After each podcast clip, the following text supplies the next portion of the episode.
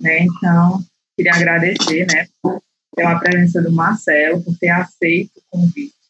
Né? Para quem não conhece, o Marcelo, é, eu tive a oportunidade de conhecer ele no meu tempo de faculdade, não faz muito tempo, né? Terminei agora. Mas o Marcelo é uma pessoa assim, que foi muito importante na minha vida ministerial, porque foi com ele que eu aprendi a me arriscar mais no evangelismo profético, né, em Fake Weeks, na faculdade. Eu nunca tinha tido essa experiência na faculdade. E para mim eu achava que eu não teria, mas foi quando eu realmente comecei, de fato, a evangelizar sem ter medo, a realmente a usar as palavras de conhecimento ou ir pela direção do espírito, pela cor de uma blusa, enfim, a ser mais sensível a isso. Então, Marcelo foi uma pessoa que me motivou muito no evangelismo na faculdade. Para mim, foi uma das maiores experiências que eu tive. Acho que foi o começo de tudo, essa área evangelística. Então, assim, sou muito grata pela vida do Marcelo, pelos tempos de wake né? Então, eu cresci muito nesse período. E vamos orar né? Vamos dar início a mais um Juventude na Mesa. Então, você que está conosco a primeira vez, seja bem-vindo. Né? E vocês que estão já há algum tempo, né? Sou muito grato pela perseverança de vocês, por todas as segundas estarem aqui conosco. Amém? Amém? E aí, vou explicar. Esse primeiro momento vai ser, o Marcelo vai estar né, ministrando, dando, compartilhando a palavra. E no segundo momento a gente retorna com as perguntas. Então, se você tiver alguma pergunta, você pode falar, ou então você pode mandar para mim no WhatsApp, que eu estou dando uma olhada. Amém? Então, nesse momento, feche seus olhos, nós vamos estar orando. Pai, nós queremos te agradecer por mais um dia, por mais uma segunda. Muito obrigada, Pai, por nós estarmos aqui juntos, reunidos, para aprender mais de Ti, para crescer, Pai. Assim como o tema fala, Pai, nós queremos vencer o dia mal, porque nós sabemos que esse dia ele vai chegar para cada um de nós, mas muito mais do que passar pelo dia mal, nós queremos aprender a como sair desse dia e como aprender com o dia mal, porque nós sabemos que é só uma fase que nós passamos e que o desejo do Senhor é que a gente aprenda com essa fase e que a gente avance para lugares mais altos, para um outro nível, Deus. Então, nos ensina, Pai, a agir corretamente durante esse período, nos dá sabedoria, nos dá paz, amor, ousadia para passar pelas adversidades, Pai, porque nós cremos que os melhores dias das nossas vidas são aqueles que nós ainda iremos viver. Então, usa o Marcelo, Pai, como canal de bênçãos nas nossas vidas nessa noite, Pai, e que nós possamos ouvir não aquilo que nós queremos, mas o que o Senhor tem para falar conosco nessa noite, Pai. Então, não nos deixe sair dessa reunião da mesma forma que nós entramos, Deus. E crendo nisso, é que eu já te oro, já te agradeço em nome de Jesus. Amém. Amém. Amém. Marcelo, fique à vontade com você. Amém. Boa noite, pessoal. Meu nome é Marcelo. É, estão todos me ouvindo bem? Se tiverem, só um joinha na tela, assim, para eu ter certeza. Pronto, que bom. Pessoal, como a Larissa bem falou, nós nos conhecemos na faculdade. Eu cursava Direito lá na Unifor e comecei um grupo de evangelismo lá juntamente com outros amigos, é, Wake Up, não sei se alguns de vocês já viram falar, sei que Larissa sim, a Babs também, que a Babs está aqui, a Bárbara, muito bom reencontrá-la mesmo, seja através dessa, dessa chamada, e nós tivemos bons frutos lá, sabe? E eu fiquei muito feliz por tudo que foi feito em Fortaleza. Hoje eu moro no interior mas, enfim, a obra de Deus continua, né? Ela é apesar de nós. E, enfim, a Larissa me chamou para falar a respeito do dia mal.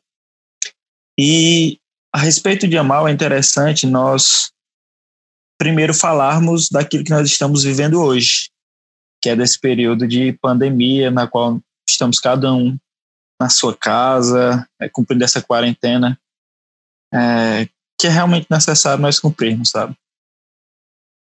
E por nós estarmos mais em casa, nós temos passado por situações diferentes que não eram comuns é, à nossa realidade, né? Porque é um estilo de vida diferente, são práticas diferentes, são formas de reagir e se comportar diferentes. É tudo novo para nós, né? Essa coisa de passar muito tempo dentro de casa, é, o, o, fato de, por mais que você diga, ah, Marcelo, eu já não saio muito, mas mesmo quando você não saía, caso você quiser sair, você poderia, você tinha a possibilidade. Né? Hoje você já não tem essa possibilidade, então querendo ou não, você acaba se sentindo um pouco mais preso, embora você já não saísse tanto antes, né? Embora você fosse já bastante caseiro. E por nós estarmos vivendo essa realidade mais tempo dentro de casa, é, alguns de nós estão vivendo algumas situações é, pontuais nas suas vidas. E exatamente sobre essas situações pontuais é que eu vou conversar com vocês hoje à noite, né? Sempre falando a respeito dessa temática do dia mal. Primeiro sobre o dia mal, separei aqui algumas coisas para a gente conversar. Tem uma passagem que eu acho bem interessante que fica lá em Mateus capítulo 5, versículo 45, que ele diz: Pois ele faz nascer o seu sol sobre maus e bons e faz cair chuva sobre justos e injustos. Sobre o dia mal, a primeira coisa que eu vou te falar, talvez não vai ser muito animador, é que o dia mal é uma realidade. E ela é uma realidade não somente na vida daquele não cristão, mas também do cristão. É uma realidade na vida de todos nós. A palavra de Deus diz que a chuva cai sobre bons e maus, e você sabe que muitas vezes a chuva né, é tratada na Bíblia como um dia mau, como uma situação específica ruim, né? Inclusive tem nos Salmos ali uma passagem que diz que é, que fala bem parecido a respeito de, de, dessa passagem aqui, que diz que a chuva cai sobre justos e injustos. É uma boa relação desse versículo aqui com essa outra passagem, já que são muito parecidos. E o sol, muitas vezes, é tratado como uma questão boa. Você vê, por exemplo, é, o, o, choro pode durar uma noite, mas a alegria vem pela manhã. E, e você vê que nessa questão de pela manhã, você já se lembra do raiar do sol, do novo dia. Então você vê que, que Jesus é muito claro nessa passagem, de que, olha, o sol ele vem sobre maus e bons e a chuva vem sobre justos e injustos. Não adianta você reclamar que, ah, eu estou vivendo um dia ruim, não era para eu viver porque eu sou filho de Deus. Isso não é justificativo, sabe? Não é justificativo. E a palavra de Deus também nos ensina e nos inclina a reconhecer as provações como algo que nos leva a crescer em maturidade na fé e na caminhada com Deus, sabe? Então, nós temos que aprender a valorizar, sim, os dias bons, nós temos que buscar ser muito, muito felizes, aproveitar ao máximo, se dedicar ao dia bom, mas em meio ao dia mal, nós também temos que buscar refletir a respeito disso. Olha, o dia foi mal, mas ele foi mal por causa de situações complicadas, sabe? O dia foi mal, mas o criador de todos os dias ele é bom. Então esse criador que é bom, ele pode me ensinar alguma coisa meio ao dia mal. Qual é o propósito desse dia? Ou então, qual é o propósito dessa pandemia? Será que essa pandemia veio realmente só para fazer com que muitas pessoas adoeçam e morram? Eu acredito que não. Eu acredito que é um propósito sobre todas as coisas. Eu acredito plenamente nisso. Então, talvez é, esse período de pandemia pode ser usado por algumas pessoas como um tempo para você passar mais com sua família, sabe? Muitas vezes você estava tão afastado da sua família e tão dedicado, tão devotado ao trabalho e a coisas supérfluas que você esqueceu da sua família. E a palavra de Deus diz que aqueles que negam os da sua casa são piores do que os incrédulos. Eu gosto muito dessa passagem, embora seja muito dura, porque nós entendemos muitas vezes que ser cristão é somente trabalhar para a igreja. Ah, eu vou, eu faço parte do grupo de louvor, então tenho que estar lá, lá todo dia. Ou então, ah, eu sirvo em outro ministério, o importante é eu fazer isso. Isso é muito bom. Claro que isso é muito bom, você tem que realmente se dedicar se você canta bem e receber um chamado quanto a isso, se dedique quanto a isso. Sabe, se você tem um coração servo, sirva na casa do Senhor. Mas servir a sua família também é fundamental. Tem uma frase que eu gosto muito que diz o seguinte, que o nosso primeiro campo missionário é a nossa casa. Eu vejo muitas pessoas querem ir para a África e querem fazer isso e aquilo, mas na sua própria casa ela não é uma pessoa serva, ela não é uma pessoa amorosa, ela não é uma pessoa dedicada sabe? Então talvez Deus quer tratar com você nessa área. Um outro ponto, digamos que, que positivo em meio a todo esse caos que a gente pode tirar é que muitas pessoas falavam: "Ah, não tenho tempo com Deus, porque eu não tenho tempo. O meu tempo com Deus ele é falho e ele é escasso, ele é pouco, porque eu não tenho muito tempo, eu trabalho demais, eu estudo demais. Agora você não tem mais essa desculpa. Você não tem, sabe? Porque você está tendo muito tempo em casa e com esse tempo em casa você tem feito o quê?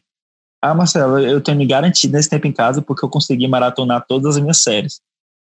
Será que, que esse é um objetivo realmente digno de, de tanta alegria? Não estou dizendo que você não deve assistir séries, sabe? Eu acredito também as séries e os filmes são importantes para a gente desocupar um pouco a cabeça, mas também é tempo para você se aprofundar em Deus, sabe? Para você ler a palavra, para você orar, para você estar tá mais junto de Deus, estar tá mais junto dos da sua casa, pregar para eles, falar de Jesus para eles, principalmente através das suas atitudes. Então nós podemos tirar algo bom, é mesmo vivendo essa realidade tão caótica, sabe? E como eu disse, o dia mal é, vem sobre a vida das pessoas e, e esse dia mal tem alguns reflexos que fazem com que nós fiquemos, de uma certa forma, próximo ao nível ou então no nível da depressão ou de uma ansiedade eu tenho conversado com algumas pessoas, essas pessoas têm, têm dito para mim, Marcelo, esse tempo que, que eu estou ficando em casa é, tempo demais, então a minha cabeça tem ficado vazia. E existe aquela frase, pelo menos aqui no interior é muito comum, que diz o seguinte: é, mente vazia, oficina do diabo. Não sei se vocês já ouviram, mas eu já ouvi bastante. E é uma frase que é até, de certa forma, interessante, porque realmente entendo que quando a sua cabeça fica vazia demais, você não busca preencher ela com coisas não, não somente preencher, mas preencher com coisas corretas, você dá liberdade para o diabo agir na sua vida de algumas formas. Se você passa tempo demais no Instagram, se, é, se comparando com outras pessoas, você vai começar a perceber em você uma certa carência e você vai querer se comparar de uma maneira exagerada e você vai ver que você não consegue chegar ao nível daquela pessoa e você vai se sentir mal e começa a ficar triste. Então, primeiro para, pega um caderno e anota o que você precisa fazer. Eu não sei você, mas eu, eu trabalho muito bem quando eu tenho uma agenda definida. Por exemplo, eu estudo de, de 7 às 12 e de 1 às 6 eu trabalho. Se eu tenho essa agenda preenchida dessa forma, eu sei que o meu tempo com Deus tem que ser à noite. Então, assim, quando eu chego em casa, eu já tiro meu tempo com Deus, porque eu sei que eu não vou ter outro horário, porque quando for mais tarde eu quero fazer outras coisas. Agora, quando você fica com a sua agenda muito vaga, você sempre deixa para depois. Ah, não, vou tirar meu tempo com Deus agora não, deixa para depois. Ah, não vou fazer agora não, quando for mais tarde eu faço. Daí você vai ver você dormir e não fez nada. Então, busque preencher a sua mente com as coisas do alto, com aquilo que te traz paz, com aquilo que te fortalece, com aquilo que alimenta a sua alma. Porque a depressão e a ansiedade, ela já é algo muito comum na vida de jovens e de adolescentes. Aqui nós estamos tratando com jovens né? É, e essa questão da depressão e ansiedade é muito delicada, porque eu estava pensando esses dias, a depressão e ansiedade, hoje, ela é inclusive, digamos que, ela é inclusive moda. Como assim, Marcelo? Moda? Eu não estou entendendo. Eu sigo algumas páginas de futebol, né? Não sei se você segue alguma, mas eu sigo algumas de futebol, de basquete. E quando eles não têm muito o que colocar para esse nome da página, eles querem ser engraçado, não sei. Eles colocam, por exemplo, é, Barcelona da depressão, Fortaleza da depressão, Ceará da depressão. A depressão tornou um nome muito comum. Se tornou algo muito comum, muitas vezes taxado até como algo engraçado através dessas páginas. E nós não podemos tomar depressão e ansiedade como algo, é, é isso mesmo, eu vou ter, é a vida, a vida é assim. Não.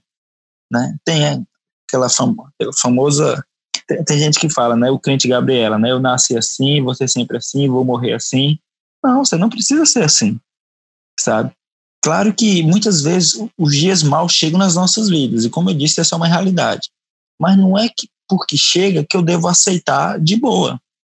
Cara, se posicione, ore, jejue, fale com Deus, converse com pessoas, sabe? Abra seu coração. Eu já passei por isso, sobre depressão. Eu já passei por depressão, por ansiedade. E eu via que quanto mais eu guardava aquilo para mim, mais eu morria por dentro sozinho. E quando eu comecei a compartilhar com outras pessoas e procurar ajuda, eu comecei a notar que algo diferente na minha vida acontecia, sabe? Na palavra de Deus, lá em Tiago, diz o seguinte: é, confessai os vossos pecados uns aos outros e orai uns pelos outros a fim de serem curados. É, tem uma outra palavra que diz que na multidão de conselhos há sabedoria. Tem uma outra passagem que diz isso. Então, cara, Deus está o tempo todo nos auxiliando para que nós possamos buscar conselhos. Deus está nos auxiliando para que nós possamos abrir o nosso coração aos outros, nós possamos ir em busca de oração, de ajuda, porque em meio ao conselho, em meio a, ao quebrantamento, de, de falar das suas mágoas, das chateações, você encontra sim cura, sabe? Deus gera cura na sua vida a partir do seu quebrantamento, quando você realmente se volta para o outro em busca de ajuda, sabe? Ah, Marcelo, o que é que você acha sobre psicólogo? Você acha que crente tem que procurar psicólogo? Ah, mas Deus, ele não é. Cara, vamos devagar. Vamos devagar. Quando você está doente de uma questão física, você não procura um médico? Procura. Então, por que quando você está doente de uma questão psicológica, você não procura um psicólogo? Você tem que procurar, cara. Porque da mesma forma que Deus age de maneira direta, por exemplo, você ora, ele cura, ele também age de forma indireta, através de outras pessoas. E Deus estabelece isso exatamente para que nós possamos valorizar o outro, para que nós possamos perceber o outro entender a importância dele nas nossas vidas.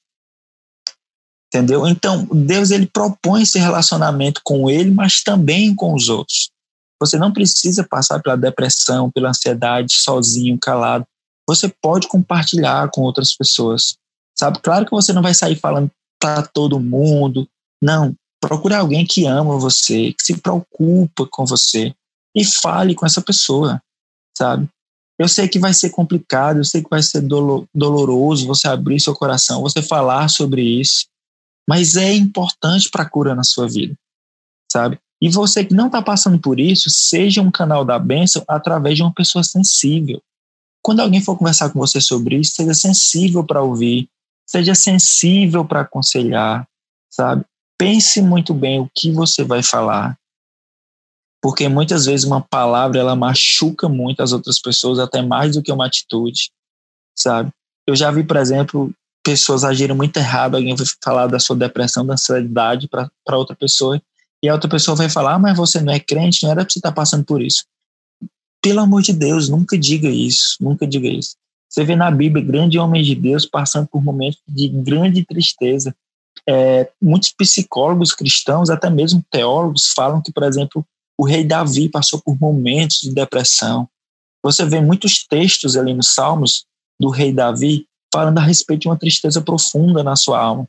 Você vê também o profeta Elias falando de uma tristeza que havia dentro dele. Você vê o próprio João Batista, que, que reconhecia Jesus como filho de Deus quando estava preso, agindo de uma maneira muito, muito triste e até mesmo incrédula, quando ele pergunta para alguém, não me lembro do texto ao, ao, ao, exato, quando ele pergunta a alguém, ele é, é, é aquele mesmo a quem falam? O próprio João Batista, que uma hora reconheceu Jesus como filho de Deus, começa a se auto-questionar se era realmente aquilo, pela situação complicada que ele estava vivendo, sabe? Então, abra seu coração, procure alguém, procure socorro, não tem nada de feio nisso, nada de feio, sabe? É bonito quando alguém está quebrantado, alguém está sensível e quer encontrar cura, porque Deus age através da confissão, não somente de pecados, mas também da confissão de dores. Deus age. Uma outra esses dias maus de pandemia são os conflitos familiares. Eu acredito que a maioria de vocês, de vocês não, de nós, vivemos em casas em que temos parentes não cristãos. E vocês têm amigos que têm parentes cristãos, e eu acredito que vocês, assim como eu, em algum momento, se compararam. Por exemplo, ah, na casa dele deve ser uma paz, porque lá todo mundo é crente.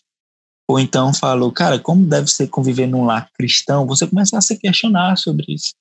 Porque você reconhece os efeitos de Cristo na vida de alguém quando ele entra na vida de alguém. Então, às vezes, você passa uma situação complicada na sua casa e você começa a pensar, cara, como é que seria se essa pessoa fosse cristã? E você começa a encontrar conflitos, você começa a encontrar resistências na sua casa e você se questiona: Deus, é para eu aceitar boca calada, é para eu, é eu não fazer nada, o que é que eu posso fazer? E aqui eu vou dar alguns conselhos para você. O primeiro é um conselho muito clichê, mas é o principal conselho que eu posso te dar. Ore. Ore porque Deus nos ouve e o nosso Deus que nos ouve é um Deus que responde. Ele responde, eu creio piamente nisso. Muitas vezes o que nos falta é orarmos, é nós buscarmos a Deus e, e, e falarmos para Ele o que Ele já sabe, mas que Ele quer ouvir de nós, sabe? Então, primeiro, ore.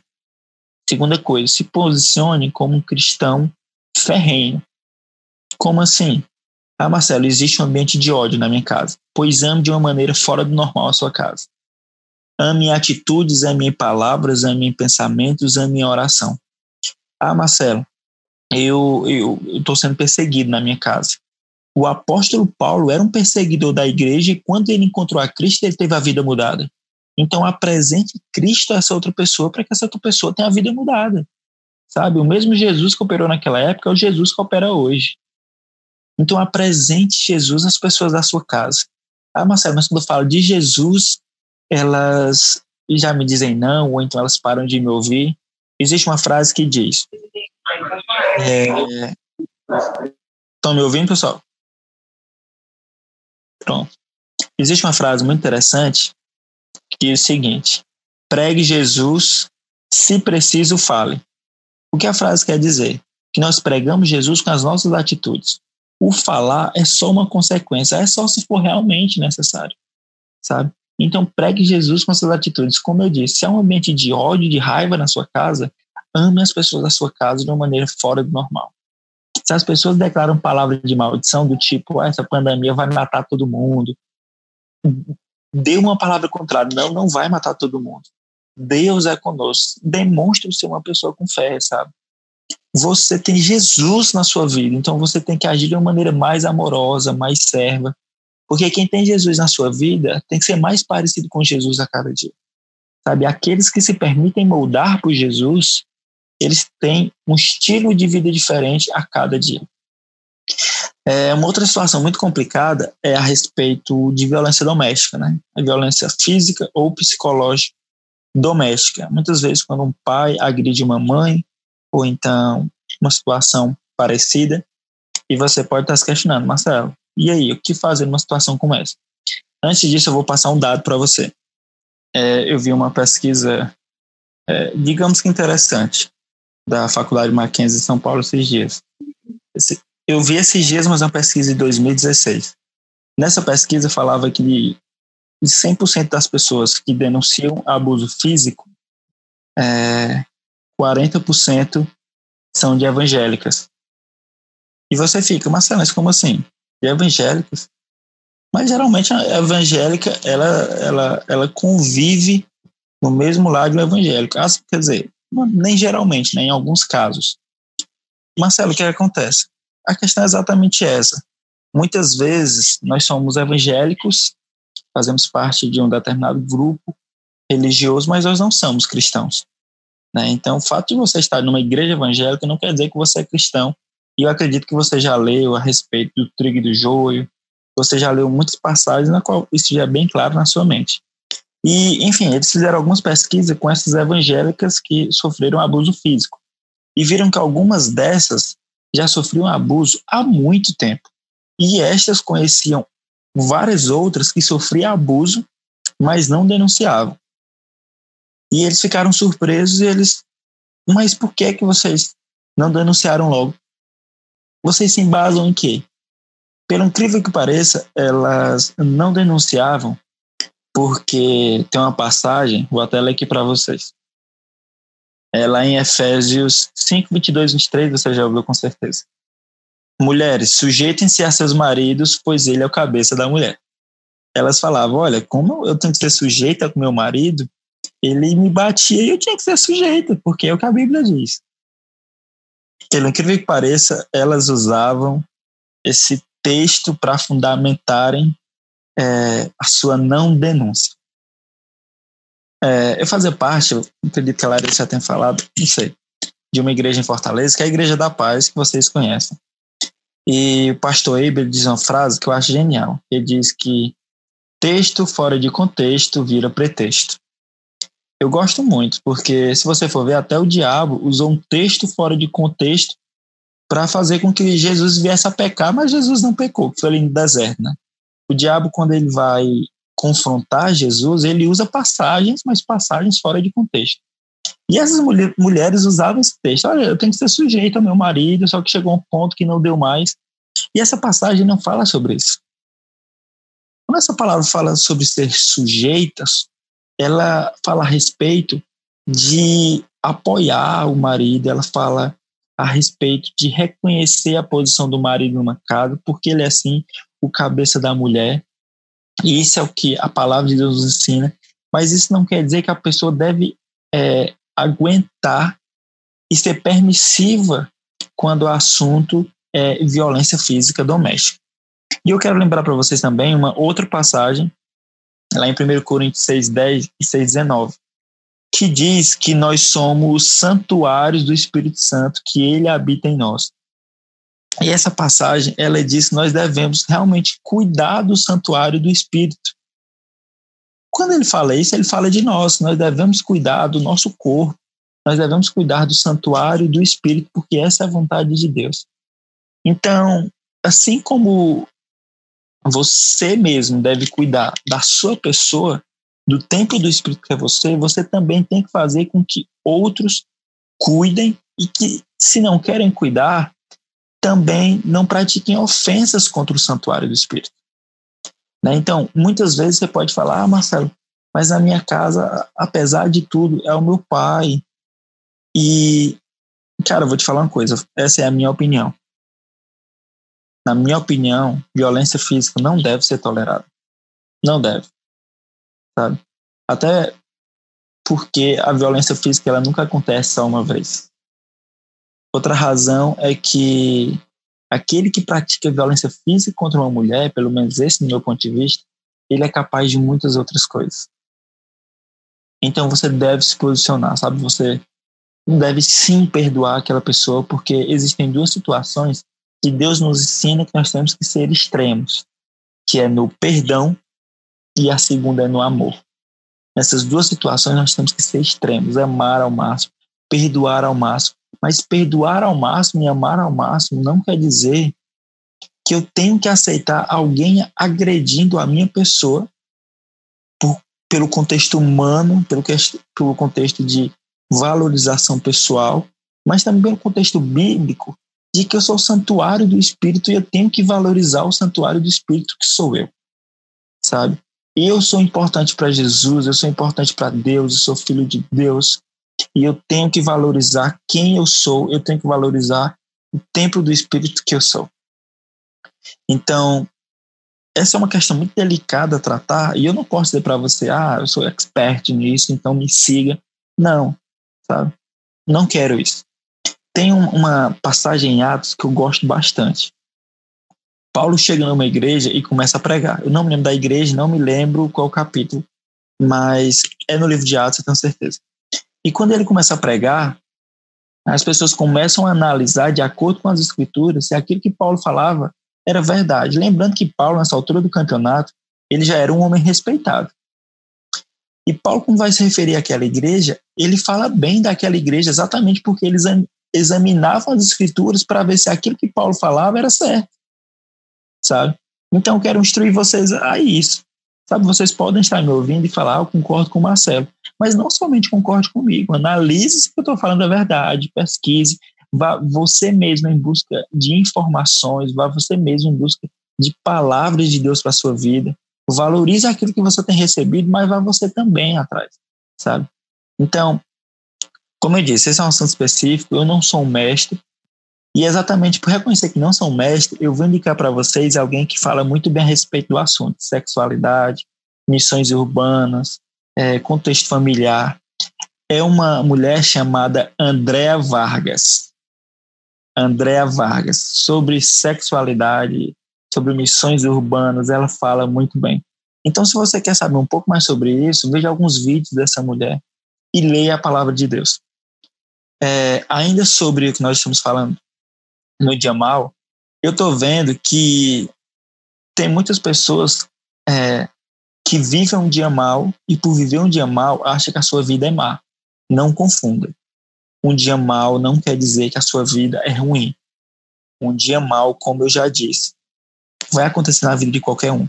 É uma realidade. E eu gosto de Jesus porque Jesus é muito sincero, sabe? Jesus tem uma passagem que ele diz: é, E nesse mundo vocês terão aflição. Ele é realista, vocês terão aflições. Ele não escondeu, ah, não vou falar que é para eles não desistirem. Não, ele foi muito sincero. Neste mundo vocês terão aflições, mas logo depois vem uma palavra de descanso, que é o que Jesus faz muitas e muitas vezes, na qual ele diz: Mas tem de bom ânimo, porque eu venci o mundo. E lá na frente, eu não me lembro se é João, tem uma passagem que diz que a fé, essa é a vitória do que vence o mundo, sabe? Então, vocês vão ter aflições, vocês vão ter dias difíceis, e já ali também vou só reforçar. O sol vem para bons, vem para maus, a chuva cai sobre justos e injustos, sabe? Você não está impune e você não está é, afastado do dia mal, você terá um dia mal como você terá muitos dias bons. Sabe? O que eu te digo também é para que no dia mal você não foque tanto no dia mal. Sabe? Mesmo no dia mal, quando está tudo muito complicado, lembre-se dos inúmeros dias bons que você viveu e dos inúmeros dias bons que você vai viver. Sabe, eu me lembro que muitas vezes na faculdade eu tinha um dia mal, eu estava muito cansado da faculdade e das aulas. Eu acho que a Larissa já, já ouviu alguma vez no Wake Up de que tinha um professor lá que me perseguia. No primeiro dia de aula ele falou: tem algum evangélico aqui na sala? Aí eu levantei a mão sozinho. E durante aquele semestre todo ele parava a aula e começava a me fazer pergunta bíblica na frente de toda a sala. E muitas vezes ele provocava debates a turma ria de mim. Enfim, era uma situação muito complicada. Então, às vezes eu chegava em casa e ficava, pô, velho, que dia complicado, mas olha o que eu vivi, Senhor. Só que apesar daquele dia mal, eu focava em duas coisas. A primeira é, cara, o semestre vai logo acabar e eu vou parar de ter aula com ele. E a segunda coisa que eu focava era, cara, muitas vezes ele faz a turma rir de mim porque eu sei pouco de Bíblia. Quer saber? Isso vai me ajudar a saber muito de Bíblia. Então, se eu lia um, dois capítulos por dia, naquele semestre eu comecei a ler uns cinco capítulos da Bíblia todo dia. Mas era ler, não somente pegar o celular e sair lendo, não, era pegar a Bíblia, anotar e sair escrevendo as informações do que eu achava interessante. Aquilo me motivou, de certa forma, a conhecer mais a Deus. Então, use o dia mal para te motivar a alguma coisa. Sabe, ah, Marcelo, às vezes eu fico chateado com a situação complicada que vive a minha casa financeiramente. Que isso sirva de combustível para que você estude e trabalhe ainda mais para que você possa ajudar os a sua casa. Ao invés de ficar em casa se remoendo e ficar chateado consigo, com todo mundo da sua casa, cara, se motiva a estudar mais, a se doar mais. Use a situação complicada como combustível para sua vitória, sabe? E para terminar aqui esse, esse, momento, digamos, de palestra, de pregação e a gente passar para as perguntas, eu quero passar para vocês alguns conselhos é, para essa pandemia, tá bom? O primeiro deles é esteja atento, esteja atento ao futuro, prepare-se financeiramente. Eu tenho conversado com alguns amigos meus é, que conhecem bem dessa área de finanças, né? Alguns são formados em economia, em, enfim, diversas áreas. E quando a gente conversa, o que a gente entende é, cara, esse momento que a gente está vivendo é muito complicado. Só que, querendo ou não, esse auxílio do governo, né, de 600, 1.200, enfim, tem ajudado alguns é, a fazer com que estes estejam mais aliviados. Porque muitos foram demitidos, mas, opa, estou recebendo o auxílio. Então, pelo menos, a conta de energia, a comida, sempre vai ter. Só que após essa pandemia, o auxílio vai terminar. Não vai ter mais esse auxílio emergencial. E muitos estarão desempregados e por um contexto histórico e, e por saber o mínimo de economia, você entende que vai haver uma taxa de desemprego alta. Sabe, eu declaro em nome de Jesus, eu oro ao Senhor para que isso não aconteça. Mas países que viveram grandes crises, é isso que está acontecendo, sabe? E, e, que aconteceu durante toda a história.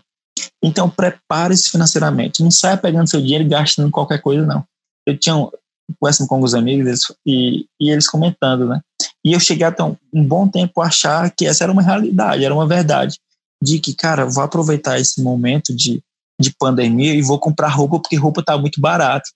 Só que depois eu fiquei, velho, eu vou comprar roupa para sair para onde?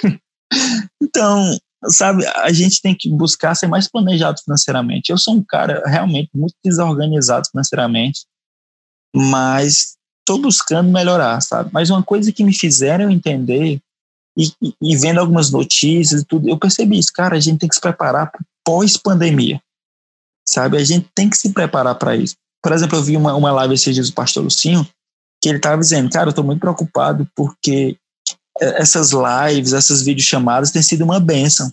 Mas eu estou com medo de quando nós sairmos dessa pandemia, a galera parar de querer ir para a igreja local, sabe? A galera vai querer, não, vou para o culto hoje não, vou assistir pelo YouTube.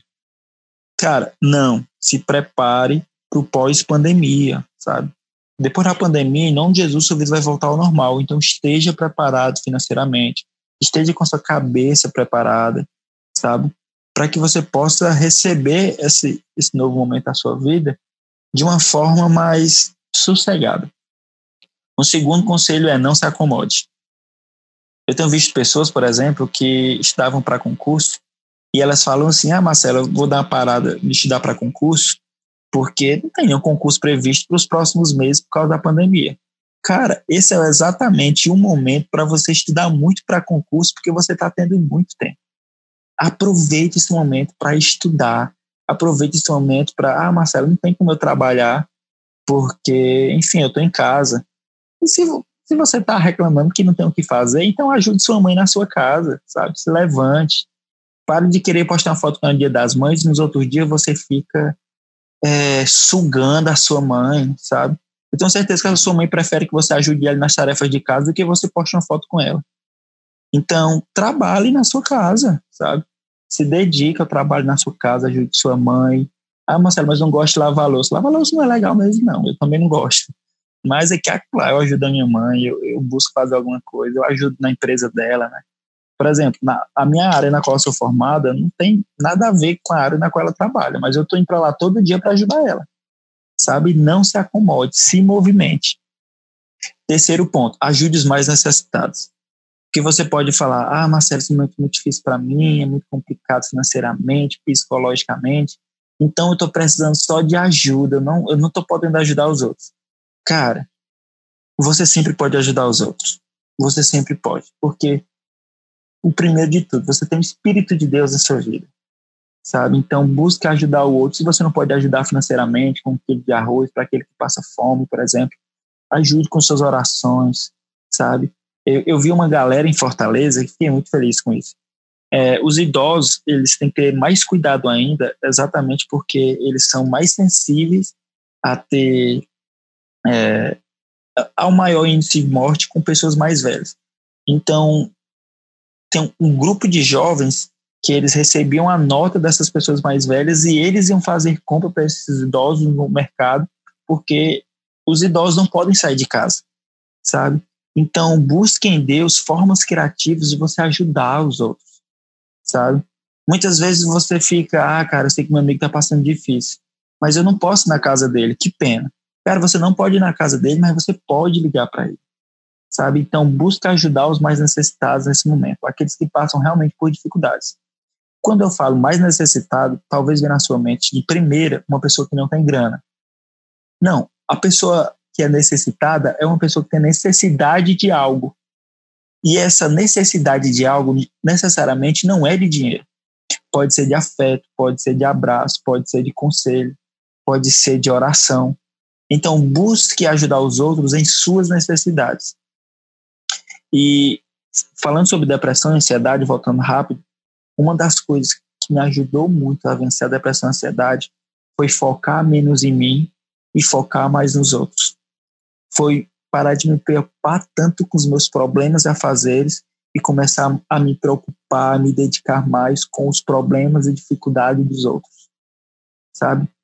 Às vezes está passando por um momento em que a sua cabeça está tá louca da vida, está doendo, digamos assim, porque você está focando demais nos seus problemas, naquilo de ruim que está acontecendo comigo. Sabe? Busca ajudar mais os outros que você vai ver, cara, que algo vai acontecer na sua vida. Isso me ajudou muito, sabe? Acredito que pode ajudar você também. sabe? É, enfim, e um último conselho que eu daria a respeito desse período de pandemia é cresça em Deus nesse período. Eu já falei naquela na nossa primeira reunião, né? Foi cortado, nós voltamos. Que tem gente que vivia reclamando que não tinha tempo para ter tempo com Deus. E agora que a pessoa tem muito tempo, ela tem menos tempo ainda com Deus. Cara, não permita isso, sabe? Ore mais do que você orava, leia mais do que você lia, ame mais do que você amava, sirva mais do que você servia. Você tem tempo para isso. Você tem muito tempo e pouca desculpa, sabe? Antigamente você tinha pouco tempo e muita desculpa. Agora, nesse período, você tem muito tempo e pouca desculpa. Então, esteja sensível para o que Deus pode falar com você, ao que Deus quer falar com você. Porque Ele pode e vai falar com você, eu declaro isso sobre a sua vida. Você vai receber de Deus criatividade para ajudar os outros, você vai ajudar de, vai receber de Deus força para passar por esse momento difícil. É só um dia difícil, não é uma vida ruim. E Deus quer mudar o quadro da sua vida, mas não entende com não entenda com a heresia, sabe? Mas ajude Deus a transformar a sua vida. Sabe? Muitas vezes Deus abre portas de estudo para você, muitas vezes abre portas de trabalho para você, para que você mude a sua vida. Muitas vezes Deus é, prepara pessoas certas no seu caminho para que você possa conviver em um ambiente de paz, mas parece que a gente está o tempo todo procurando as pessoas que, que mais declaram palavra de maldição sobre a nossa vida. Tá cheio de gente ali super legal, bênção, que nos ama querendo ser nossos amigos, mas a gente está mais preocupado em ser amigo dos outros, que só falam coisas erradas, mas tem mais status, porque é isso que a gente quer. Muitas vezes a gente fala, ah, Deus me ajuda a passar na faculdade mas existe um monte de plataforma online para você estudar e você não estuda. Muitas vezes Deus fala, ah, Deus não, não consegue um trabalho para mim, isso e aquilo, mas o cara nem sequer manda o currículo dele para canto nenhum, faz nada. Sabe? Ajude Deus. Sabe? Tem uma história que é muito legalzinha, que diz o seguinte: veio uma enchente e a água começou a subir e um homem foi para um alto de um prédio. E passou ali um barco e o rapaz daquele barco falou: Olha, desça aí do prédio, venha para o barco, porque senão você vai morrer. E aquele homem fala: Não, Deus vai me tirar daqui.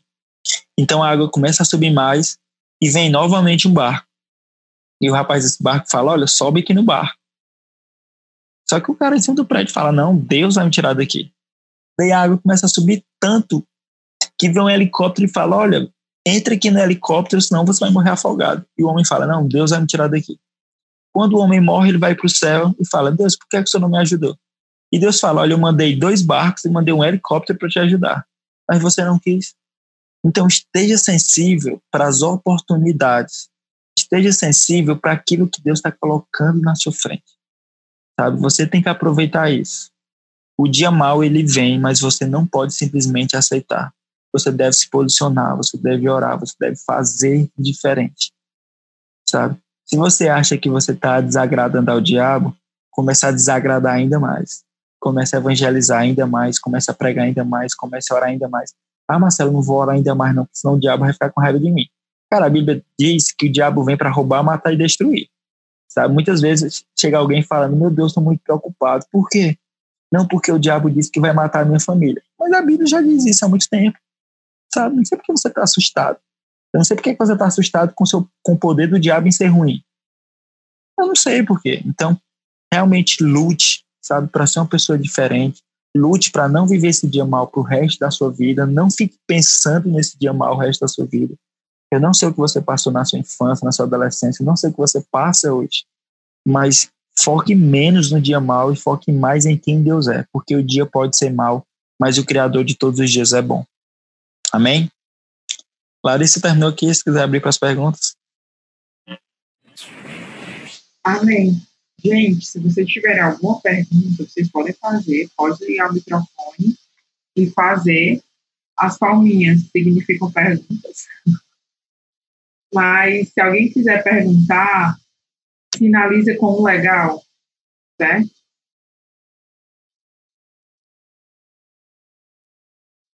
Então eu vou ler as que eu já tenho aqui.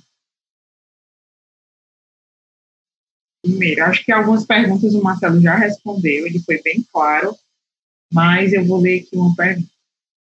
Sou uma pessoa extremamente extrovertida, daquelas que não, não são nada caseiras. Então, com esse isolamento, tenho sofrido de ansiedade, compulsão alimentar, às vezes choro sem motivo algum. Queria muito levar esse período em paz. Alguma dica? Pronto. É, esse dia eu estava conversando com uma amiga e eu estava dizendo, é, Lueina, nome dela, é bem diferente mesmo. Lueina. E eu falando, Luena, engraçado. Eu sou caseiro, mas eu percebi que eu sou mais caseiro do que eu pensava. Porque eu tô achando tão legais esses dias em casa sem fazer nada. E eu pensando, meu Deus, ela vai realmente me recriminar agora, vai. Aí ela disse, Marcelo, você que eu tô na mesma vibe? Aí eu fiquei, Luena, mas por que tu acha que a gente tá tão em paz? E a gente conversando, eu entendi algumas coisas. A primeira é, apesar de você ser extrovertido, apesar de você ser uma pessoa que sai muito e é pouco caseiro, é, eu acredito que você é uma das pessoas que contribui para que o dia, que o seu dia seja bom ou seja mal. Muitas vezes nos nossos dias acontecem situações que são inerentes a nós que fazem com que o nosso dia seja mal, sabe? Seja, sei lá, muitas vezes um familiar nosso que faleceu e era algo que a gente não esperava está inerente a você. Isso não compete a você. Mas tem outras coisas que competem a você sabe? Eu sou um cara muito família, eu gosto muito de estar com a minha família. Mas nesse tempo de, de quarentena, eu comecei a ter mais prazer ainda em estar com a minha família, porque eu inclinei meu coração para ter mais tempo com meus pais e gostar de estar mais com eles. Sabe, uma coisa que eu aprendi na minha vida é que em muitos momentos você tem que aprender a inclinar seu coração. Sabe, eu fui líder de célula há muito tempo. E eu acho que eu passei uns dois anos como líder de célula e pós-célula nunca fui comer onde eu queria. Tipo, a galera, vamos sair para comer o quê? E eu queria comer pizza e todo mundo queria comer carne. Aí na outra semana, eu queria comer carne e todo mundo pizza. Aí no outro dia, no outro sábado, e, e isso acontece em célula em culto. Então, algumas pessoas podem pensar, ah, a galera nunca quer sair para onde eu quero, ah, que coisa paia, que coisa chata, que galera paia, e fica mal. O que eu fazia, eu aprendi com um líder meu. Marcelo, incline o seu, incline o seu coração, sabe? Busque ter prazer no lugar em que você estiver, busque ter o prazer, busque ter prazer com as pessoas que você está, porque muitas vezes a gente fica, por exemplo, líder de célula. Às vezes a célula tem 15 pessoas, três faltam. E a atitude do líder de célula é ficar triste em toda a célula porque três faltaram. E ele me ensinou, Marcelo, ao invés de ficar triste com os três, fique alegre com os 12 que vieram. Sabe? Muitas vezes a gente está tão focado nos nossos motivos ou possíveis motivos de tristeza que a gente não olha ao redor e vê que tem muitos motivos para ficar feliz. Ah, se você é extrovertido, você é uma pessoa que gosta de sair, de conversar, encontre situações para que você coloque isso para fora, sabe? É, por exemplo, minha, a minha namorada falou de um aplicativo chamado Rave. Não sei se vocês já ouviram falar.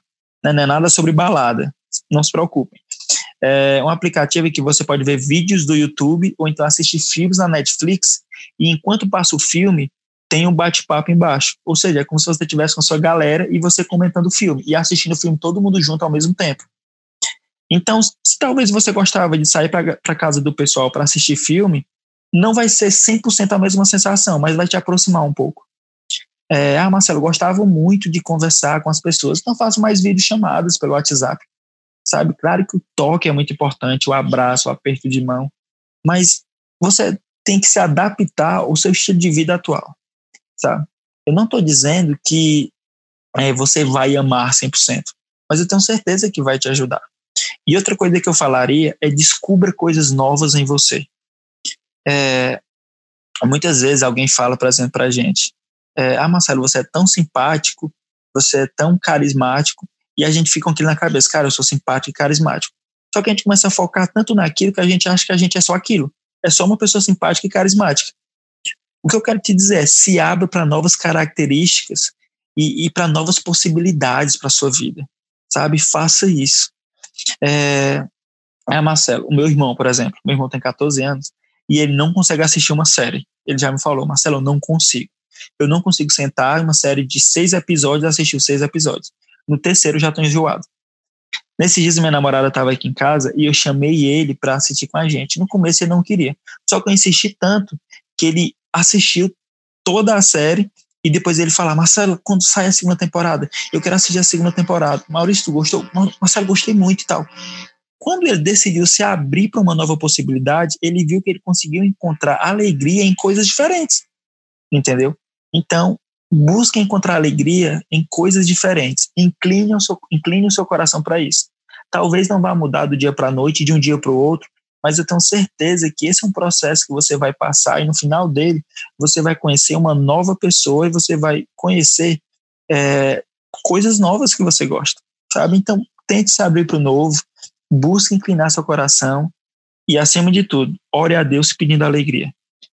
A melhor pessoa para nos dar alegria é Deus, não é o namorado, não é o nosso pai, não é a nossa mãe, não é o nosso amigo. Eles contribuem muito para nossa alegria mas a principal alegria que, mas a principal pessoa que nos motiva a ser alegres e pode nos dar alegria é Deus. Então peça que ele vai te dar. Tá, pronto. Vou para a próxima pergunta, então. Tem uma amiga que ela vive por vários momentos de tristeza constante e ela é da igreja e tudo. Eu sempre estou tentando ajudar, mas eu queria uma direção mais certa de como fazer com que esses momentos não sejam tão recorrentes como são. Pronto, acho que a gente já conversou, inclusive, isso, né? Um pouco hoje. É, quero fazer, quero colocar aqui alguns pontos em questão. É, primeiro deles eu vou dar como um exemplo. Eu morava com uma pessoa e essa pessoa estava muito estressada, sabe? Muito estressada. Um amigo meu, no caso. E um dia eu fui falar com ele e falei, cara, o que está acontecendo? Tu tá mais estressado que normal. Parece que tá mais chateado que normal. Ele falou, Marcelo, eu vou te dizer uma coisa. Eu, Diz. Ele, cara, eu tô com depressão. Aí eu sentei com ele e fui conversar. Cara, por que, é que você tá com depressão? E ele começou a conversar comigo. Resumindo, no final daquela conversa, a gente entendeu que ele estava com depressão. Ele estava assim, passando por uma série de dias difíceis. Ele estava passando sim por momentos muito complicados na sua vida. Porém, o que ele estava vivendo não era depressão. Eu não estou aqui é, dizendo, ah, a depressão não existe. Não, o que eu estou querendo dizer é que o fato de você viver um dia mal ou passar por situações complicadas não necessariamente, pode ser que sim, mas não necessariamente quer dizer que você está com depressão. No final da, daquela conversa, nós entendemos isso e eu falei, mas cara, quando você quiser conversar de novo, eu estou aqui. E pode ser que o, o resultado do fim dessa conversa seja diferente do que a gente achava. Você está realmente com depressão ou ansiedade ou algo do tipo. Mas quero te dizer, cara, que eu tô aqui para te ajudar. Ele, não, tudo bem. Dias depois, ele já estava totalmente diferente, ele já estava agindo de uma forma completamente mudada. E eu sentei com ele e falei: o que foi que aconteceu? Ele, cara, eu estava tão focado que eu tinha depressão e que os meus dias eram ruins, que a minha vida era ruim, que parecia que tudo era ruim, tudo era mal. Quando eu comecei a abrir os meus olhos e vi que e comecei a pensar e comecei a orar dizendo em nome de Jesus eu não tenho depressão. E, e, comecei a ver as coisas boas que passavam pela minha vida e muitas vezes eu não focava porque eu só focava nas coisas ruins ruins. Eu comecei a perceber que aquela angústia que estava dentro de mim aqueles maus pensamentos sumiram volto a dizer não estou dizendo aqui que depressão não existe que depressão é banalidade claro que não eu já passei por isso eu tive pensamentos suicidas muitas vezes mas cara cuidado para não banalizar a depressão. Nem todo caso de tristeza é depressão. Muitos são, mas nem todo é. Segunda coisa, eu quero primeiro dar parabéns para essa pessoa, sabe? Porque eu, eu vejo muitas pessoas que, quando sabem que algum amigo seu está triste, está mal, está com uma possível depressão, ao invés de procurar essa pessoa para ajudar, elas fogem, porque o que elas pensam? Ah, eu já tenho um problema demais. Eu não preciso me ocupar com problemas dos outros. E essa é uma atitude muito triste, sabe? Porque, como eu disse, nós temos que ser parecidos com Jesus. E aí, imagina, alguém procurando Jesus, pedindo uma ajuda, e Jesus falando: Ah, não, vou te ajudar, não, já estou com problema demais. Não, cara, Jesus ajuda, sabe? Jesus serve, Jesus ama, Jesus é zeloso. Então, o que eu posso te dizer é: seja a melhor versão de você para essa outra pessoa. Ela não vai deixar de ter depressão por causa de você, porque você é muito bom, porque você ajudou. Claro que a sua ajuda vai ser um fator determinante, mas ela não vai ter o seu quadro transformado por causa de você. vai ser apesar de você, mas você, como eu já disse, pode ser um agente diferenciado na vida dessa pessoa. Então seja a melhor versão de você, sabe? Ore por essa pessoa como você nunca orou. Sente com ela e pergunte, cara, você quer que eu jejue com você? Eu jejuo com você. É, seja um amigo melhor do que você já é. Seja uma pessoa que procura entender um pouco mais essa doença, a depressão, entender um pouco mais a ansiedade, para aconselhar melhor as pessoas, sabe? Seja uma pessoa que serve mais essa pessoa que está passando por essas dificuldades, esteja mais atento, seja mais zeloso por ela. E claro, é, dê o conselho a essa pessoa, que é, muitas vezes é complicado, como eu já disse, mas você precisa dar, que é, você precisa ir a um psicólogo, sabe? Um psicólogo, ele pode ajudar muito uma pessoa. Eu, eu vejo muito Deus através de seus milagres, mas eu vejo muito Deus através da vida de alguém que se formou em uma área e através da sua profissão, dos ensinos dela, ela consegue ajudar outra pessoa. Eu vejo Deus nisso também. E a gente tem que aprender a ver Deus mais nas coisas. Ver Deus na tempestade, tem que buscar aprender a ver Deus nas provações, tem que buscar aprender a ver Deus nas dificuldades que você vive. É muito difícil, mas você tem que aprender a ver Deus. Quando os discípulos estavam naquele barco e o mar muito agitado e a chuva caindo, parecia que a vida deles estava acabada. Quando aparece alguém na água, depois de uma certa dificuldade, eles reconhecem como Jesus. E eu quero dizer é: você tem que aprender a ver Jesus em meio às tempestades da vida. E você tem que entender que esse Jesus quer que você ande sobre as águas e mesmo que caso e mesmo você se arriscando, se você vier afundar, ele vai te puxar daquela situação e vai te colocar em um lugar seguro. Uma coisa que eu aprendi através dessa passagem, muita gente fala, né? Ah, Marcelo, por que, que Jesus não, não acabou com a tempestade de vez? Por que, que ele não acalmou o mar. Uma coisa que eu aprendi é: muitas vezes Jesus quer nos acalmar antes de acalmar a tempestade e o mar. Muitas vezes ele quer fazer com que nós sejamos transformados antes daquela tempestade ser transformada em um dia de sol. Primeiro ele nos muda e depois ele muda a situação, sabe? Então seja a melhor versão de você mesmo para essa pessoa e dê conselhos bons. Diga para essa pessoa, vá para um psicólogo diga para essa pessoa. Quer dizer, não diga para ela vá para um psicólogo, não. Diga para ela, vamos em um psicólogo, eu vou acompanhar você, sabe? Diga para essa pessoa, vamos orar. Diga para essa pessoa, vamos jejuar. Diga para essa pessoa, para o que você precisar, eu estou aqui com você. Não tenha medo. Seja a melhor versão de você para essa outra pessoa.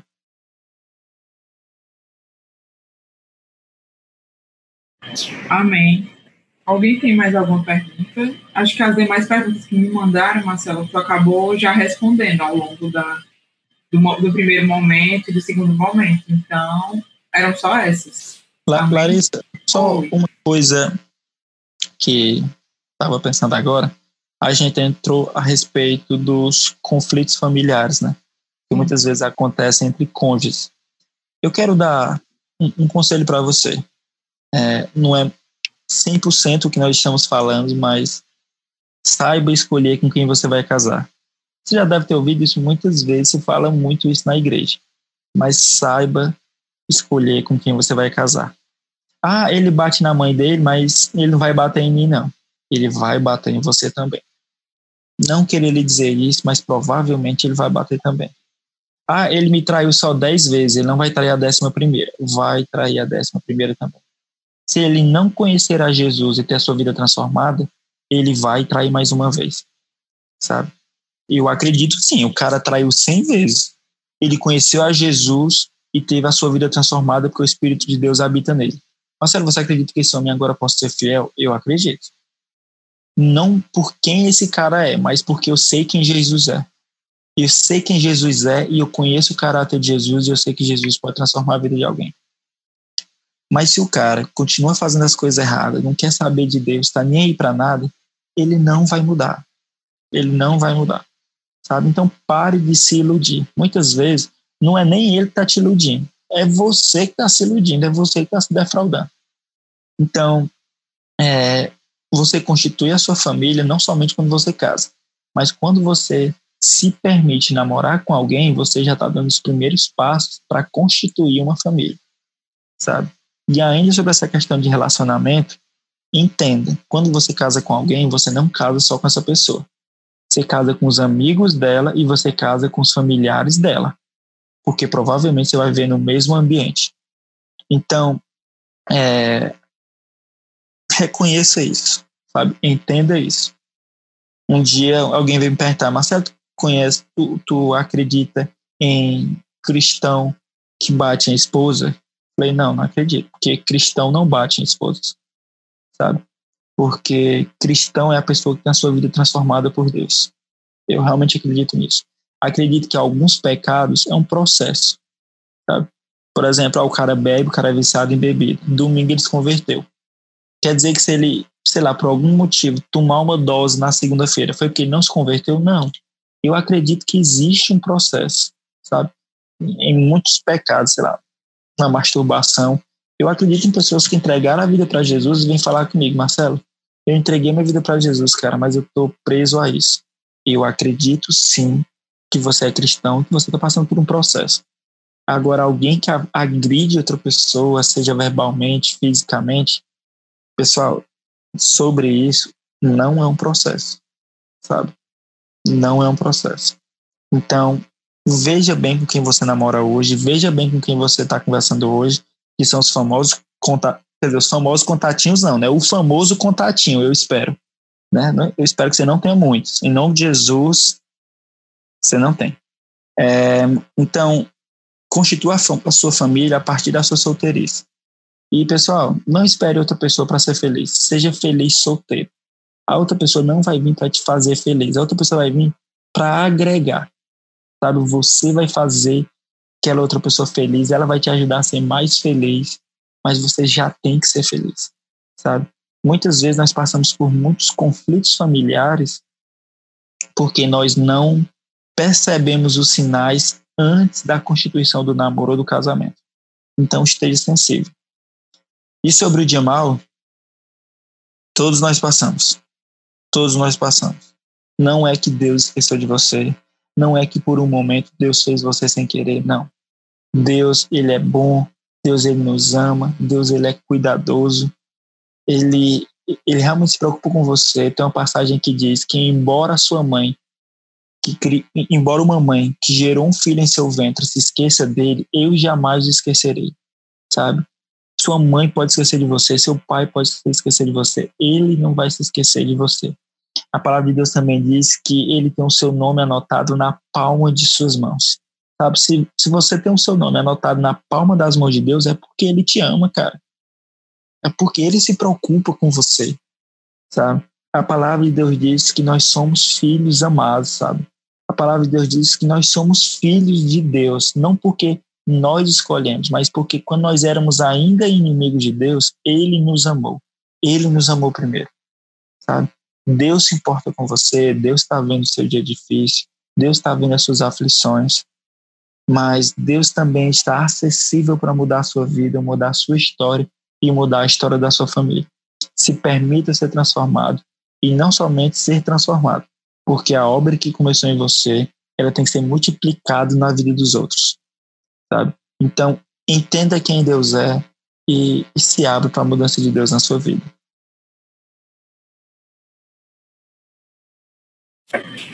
Amém. É, todo mundo aqui mandando mensagens, que sabem, o pessoal da organização, que o Marcelo deu um spoiler para o próximo Juventude na Mesa, que o tema, inclusive, é sobre relacionamentos, né? Isso. Alguns dizem que não aguenta mais ouvir, mas é algo que é muito necessário para a gente, né? Então, assim, tudo que você falou foi revelação de Deus. Eu nem tinha falado qual era o próximo tema, mas é isso, né? Então, já deixa aí o spoiler vai ser sobre isso, né? Quem vai estar com a gente é a Rebeca Ochoa e o Abraão, da Paz Church, em São Paulo. Então, podem mandar as perguntas, a gente vai ver é, uma forma de, de que você faça as perguntas anonimamente, já que eu sei que alguns não vão ter coragem de mandar algumas perguntas. Então, já vou deixar aí essa opção. Mas, Marcelo, assim, foi de Deus, não estava no script falar sobre isso, né? Sobre relacionamentos. Então, eu sei que se Deus falou com você para que você falasse nesse momento é porque alguém precisava ouvir, talvez fosse resposta para alguém, né? Mas eu estou muito grata por essa noite, né? Aprendi bastante, anotei até algumas coisas aqui. Então, muito obrigada, de verdade, por ter aceito o convite, né? Por estar conosco, ter compartilhado tudo isso que Deus tem colocado no seu coração e que você tem aprendido ao longo dessa jornada com Deus. Amém? Amém. O pessoal, tu fala aí na, namoro, relacionamento, que 80% das pessoas começaram a rir. É engraçado, né? Ou desligaram o vídeo, viu? Não tô vendo mais nenhum aqui. Muito obrigado pelo convite mais uma vez. Boa noite, fiquem com Deus. Espero ajudar. Alisson, ora aí rapidinho pela gente, não sei se ainda tem, acho que ainda tem alguns minutinhos, mas pode orar. Aí eu também queria agradecer ao pessoal de Santa Rosa que está aqui, alguns da Igreja da Paz, então sejam todos bem-vindos, a Babi lá do Montes e a Thay, que também estava aqui, os meninos do Curió, então sejam todos bem-vindos, fiquem abertos para estar com a gente às segundas, e é isso. Alisson, pode orar? Posso, amém. amém. Vamos orar. Pai, nós te agradecemos, Senhor, por essa noite, por todo o aprendizado que o Senhor liberou, Pai, através da vida do teu filho. Deus, nós Somos gratos por tudo que o Senhor, Deus, tem liberado sobre as nossas vidas. Pai, a tua palavra diz em Filipenses 4:7 que o Senhor vai derramar sobre nós a paz que excede todo entendimento.